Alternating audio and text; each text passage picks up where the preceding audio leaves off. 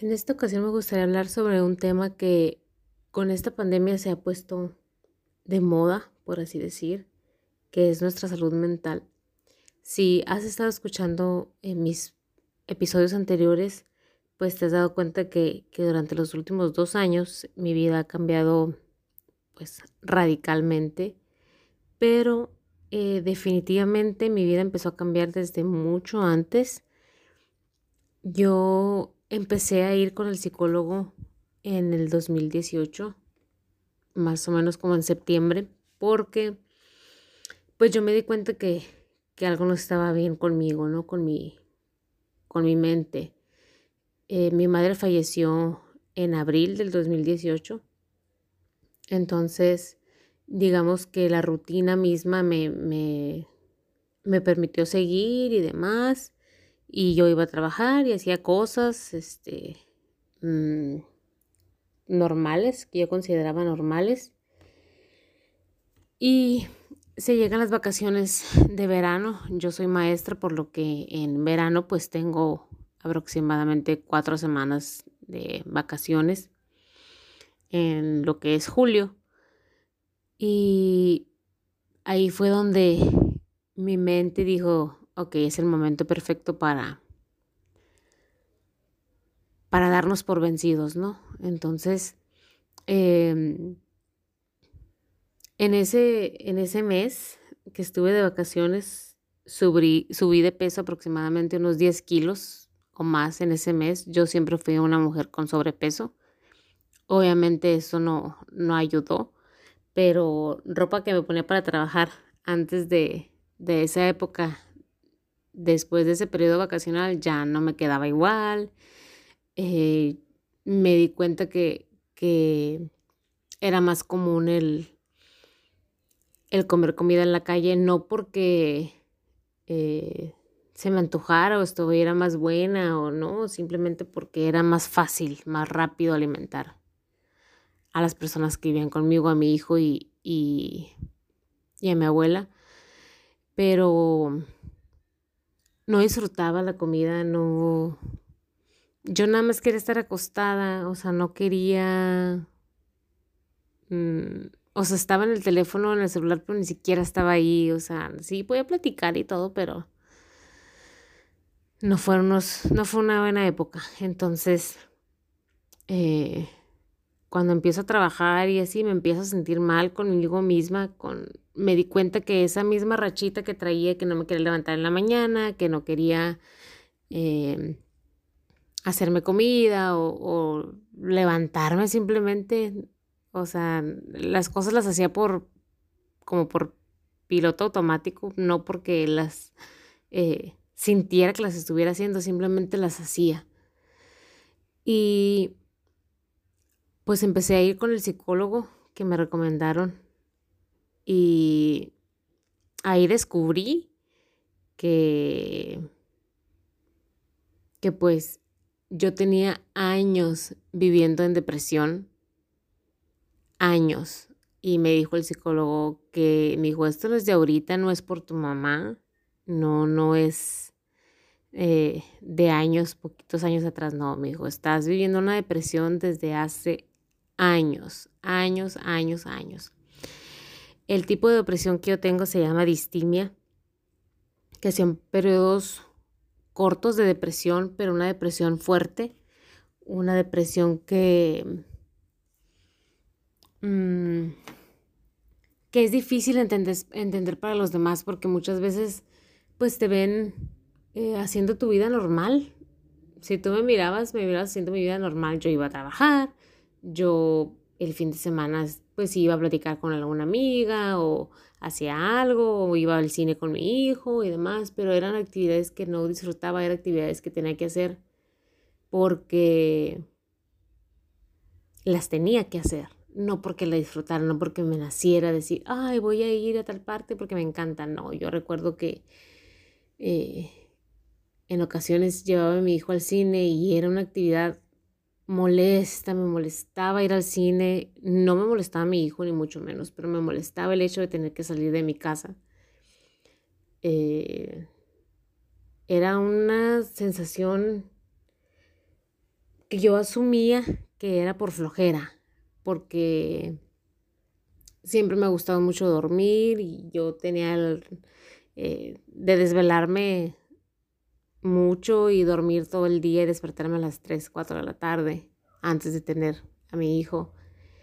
Pero ya con mi hijo y demás, o sea, yo quería seguir durmiendo y, llegar al punto en el que no me quería levantar ni siquiera para hacerme comida para mí ni para nadie más.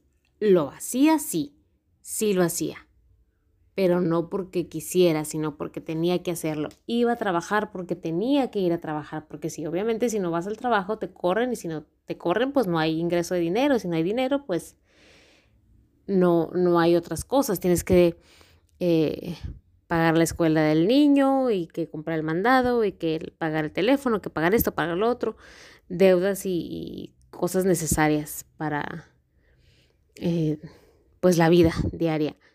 Este, pero las hacía porque tenía que hacerlas, porque yo sabía y conocía las consecuencias de no hacerlo.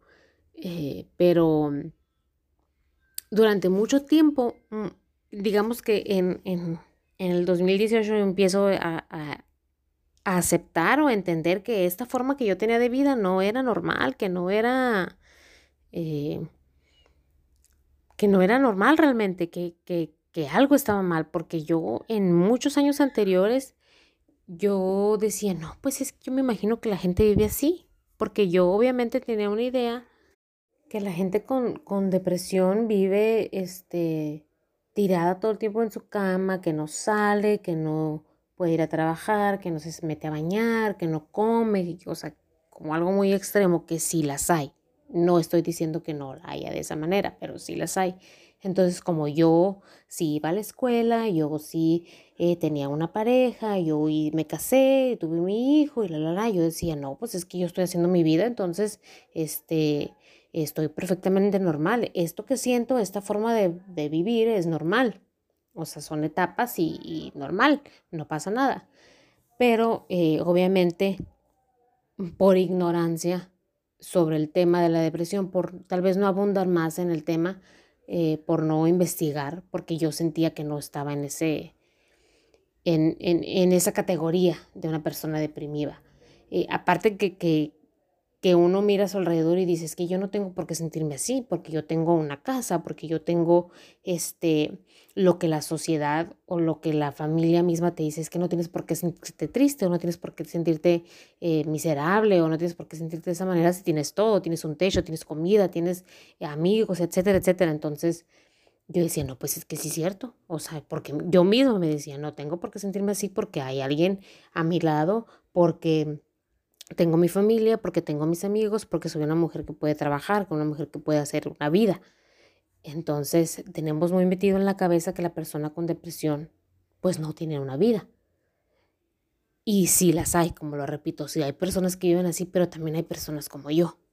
Personas que se ríen, personas que salen, personas que trabajan, personas que, que en el horario laboral están funcionando normal y, y son unas personas productivas y demás, pero simplemente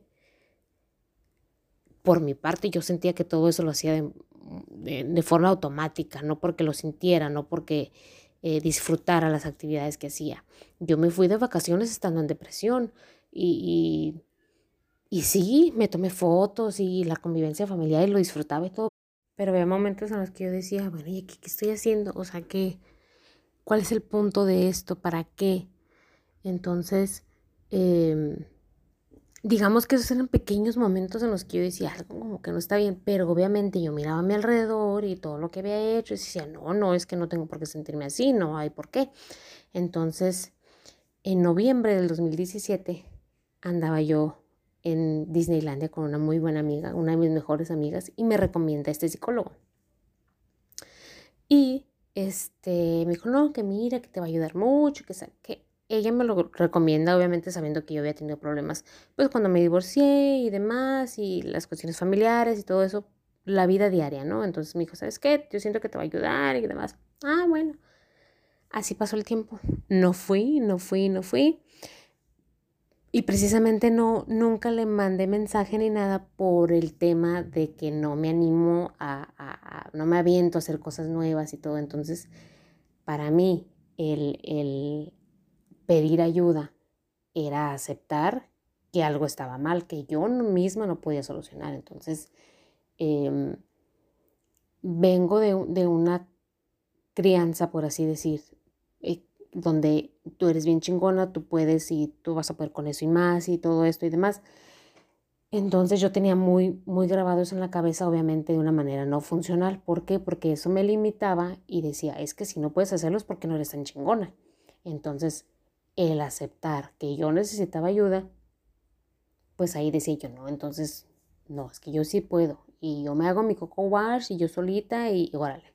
Durante muchos años así lo hice, sin saber que estaba combatiendo mi depresión, sin, sin armas, sin, sin nada que me apoyara. Entonces, cuando me presento con el psicólogo, eh, recuerdo clarito que duré una semana con el número eh, abierto en mi WhatsApp para mandarle un mensajito para hacer la cita. Y no me animaba y no me animaba y, y la pensé y la pensé, pero es que yo sabía que algo estaba mal conmigo. Yo sabía que no estaba bien ese sentimiento. Yo sabía que, que la forma que estaba viviendo no era vivir realmente.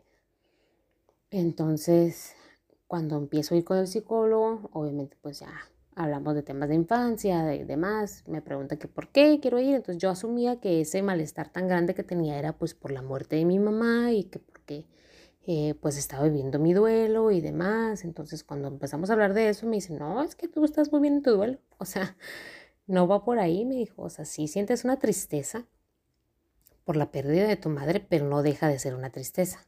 O sea, hasta ahí, no, no va más allá de una tristeza normal que se siente al perder a un ser querido y a alguien tan cercano como tu madre. Entonces, eh, pues empezamos a indagar en todo mi, mi pasado, mi forma de vida y demás.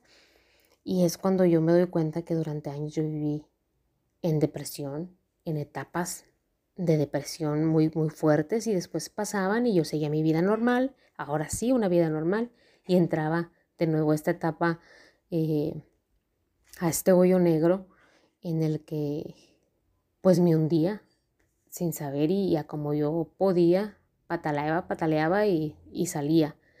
Entonces, em, quiero tocar este tema precisamente porque ahora con la pandemia, creo que, que tuvimos esa oportunidad, la mayoría de la gente, mucha gente se, dio la oportunidad de, de, poder decir, ¿sabes qué? O sea, ya no tengo esa rutina de, del trabajo, de la escuela, de los niños, de que lleva los que tráete, que voy al cafecito, que voy a tal parte, porque ya no tenemos ese, esa rutina. Durante los primeros meses de la pandemia que estuvimos la mayoría de las personas este, en cuarentena, encerraditos, eh, porque pues ya tienes la oportunidad de estar en el trabajo, entonces ya no te tienes que levantar a bañarte, a arreglarte y demás, y, te van quitando como esos distractores y permitieron salir a la luz o, nos permitió abrir los ojos de decir, ¿sabes qué? Es que esta forma que está viviendo no es la, no es la correcta. ¿Por qué? Porque obviamente eh, la salud mental es algo muy, muy... Era un tabú durante mucho tiempo fue un tabú y, ay, es que vas con el loquero y, eh, porque estás loco, por eso vas con el psicólogo, o tomas medicamentos porque estás loco.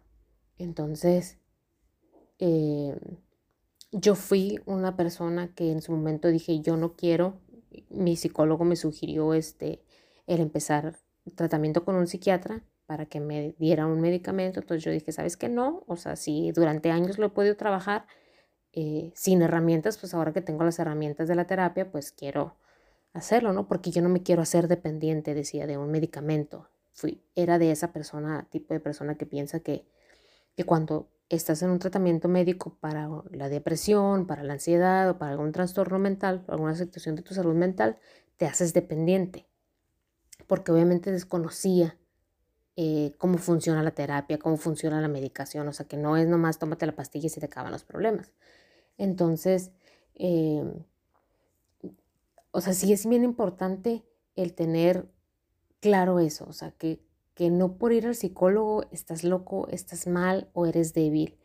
Al contrario, creo yo que las personas que van al psicólogo, que se atreven a ir a un psicólogo, lo están haciendo porque son muy valientes, porque pedir ayuda no es nada fácil. Y lo digo yo que no estoy acostumbrada a pedir ayuda, yo estoy acostumbrada a ser la que soluciona, la que hace las cosas y no la que pide ayuda. Entonces, em, pedir ayuda es de valientes. Y si tú necesitas ayuda en este momento por alguna situación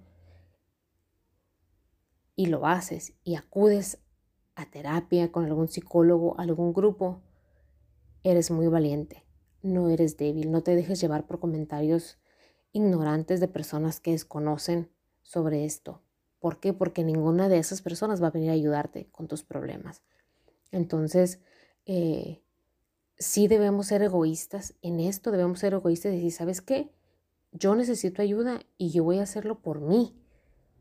O sea, no buscas la ayuda para, para ayudar a los demás o para... No, o sea, busca la ayuda por ti, porque lo importante es que sanes tú, que tu mente esté bien, que tu salud emocional esté bien. ¿Por qué? Porque cada día en esta pandemia, digamos que fue una prueba para muchos porque pues se quedaron solos con sus pensamientos y se dieron cuenta que no son las personas más divertidas, que en realidad algo está mal. Entonces, por eso no sé si lo notaron en, en, Facebook, en Instagram y demás, se puso muy de moda la salud mental y que es el momento y muchas personas acudieron a, a pedir ayuda en este tiempo.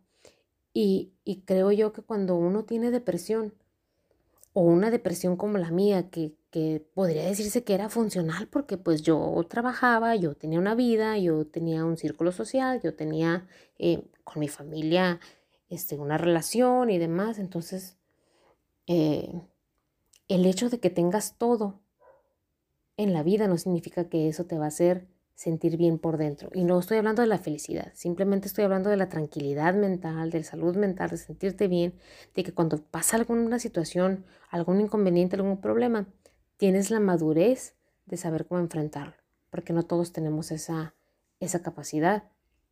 Entonces, eh, obviamente el estar en depresión pues no te ayuda, pero eh, el vivir con depresión eh, no es algo de locos, no es algo de locos, no estás mal y no estás mal en pedir ayuda, no estás mal en sentirte como te sientes, aunque para los demás tú tengas todo.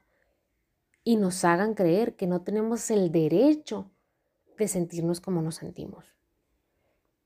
¿Por qué? Porque los demás no tienen depresión.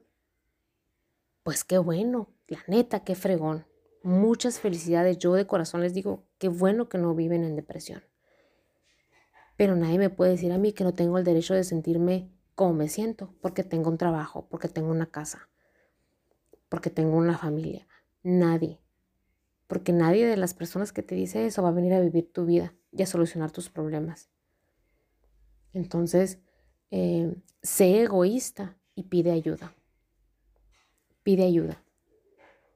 Porque muchas veces vemos en, en en situaciones con los artistas que, ay, que se suicidó fulanito, pero ¿cómo? Si ayer se estaba riendo y estaba, sí, sí, es que eso no indica que, que, que eres feliz, que estás bien. Entonces, sé egoísta y pide ayuda. Ese es el consejo que te doy el día de hoy y la siguiente semana estaré hablando sobre otros temas relacionados con la salud mental. Si conoces a alguien que necesite ayuda, si conoces a alguien que le pueda interesar, Dile que me siga en Instagram, en mi página de Facebook. Me pueden escribir con toda confianza. Y este, también les puedo eh, mandar con mi psicólogo, que la verdad le estoy muy, muy agradecida. Este, pero mi consejo de hoy, ¿cuál es? Sé egoísta y pide ayuda. No te sientas mal por sentirte mal. Es tu derecho. Nadie te lo puede quitar.